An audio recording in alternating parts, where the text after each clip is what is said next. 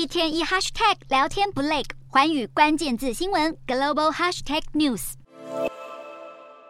中国的五一连假，大量游客向中国各大景点涌入。根据百度发布的五一景区热门排行榜数据，以贩卖淄博烧烤闻名的八大局便民市场就排名第一。前阵子在中国突然爆红的山东淄博烧烤，在这个连假一样客人爆满，市场上摊贩前面挤满人潮，有些店家门口永远大排长龙，定位电话也接到手软。店内从四十张桌子增加到一百张，人潮还是一直消化不了。当地标准的吃法是小饼小葱卷烤串，拿一块饼包上肉串，再夹一整条葱进去。喜欢再加点酱料进去，就非常满足爽口。烧烤店老板虽然大赚一笔，但实在是做生意累坏了。有老板还自己刷负评，希望少一点客人。不过有财经专家唱衰，像这种假日经济属于短暂消费，其实难以持续，没办法实际拉动内需。假日经济虽然带来短暂繁荣，但是假期过后恐怕还是要面对经济萧条。即使淄博烧烤的收入大增，当地其他餐饮业者却很难分到一杯羹，甚至有些淄博的民众开始抱怨每天游客量太大，严重影响到生活水准。